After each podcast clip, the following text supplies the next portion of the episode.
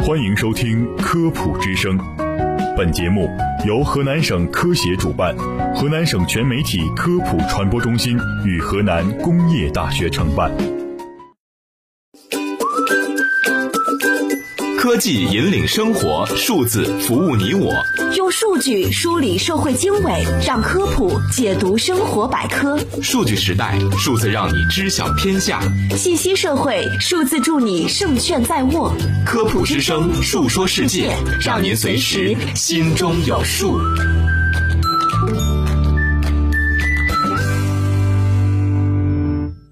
听众朋友们，大家好，我是主持人宗帅，我是卓毅。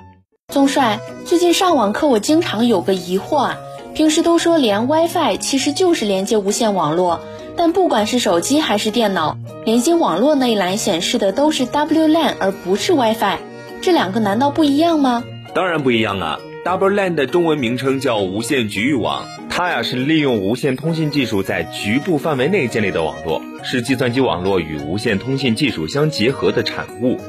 无线局域网呢，以无线多指信道为传输介质，提供传统有线局域网的功能，使网络连接不再是单纯的缆线连接，能够随着计算机用户的发展而移动或变化，为通信的移动化、个性化和多媒体应用提供了可能。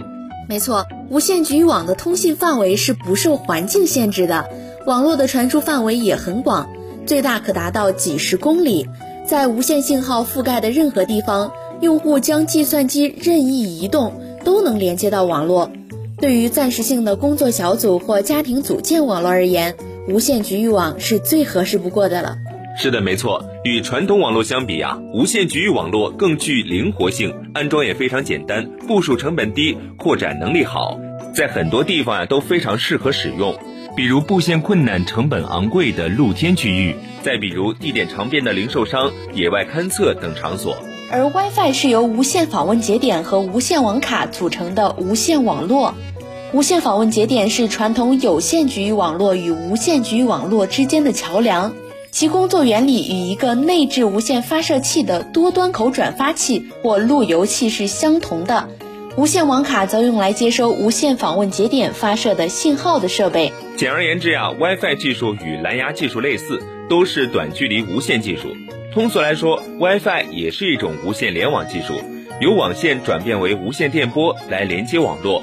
常见方式是在一个无线路由器的电波有效覆盖范围内，都可以采用 WiFi 来连接网络。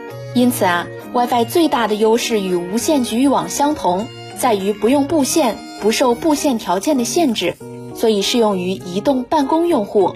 那无线局域网与 WiFi 又有什么区别呢？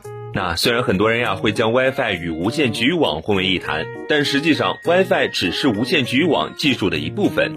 无线局域网包含两个技术协议标准，但 WiFi 在无线局域网的范畴是指无线相容性认证，实质上就是一种商业认证。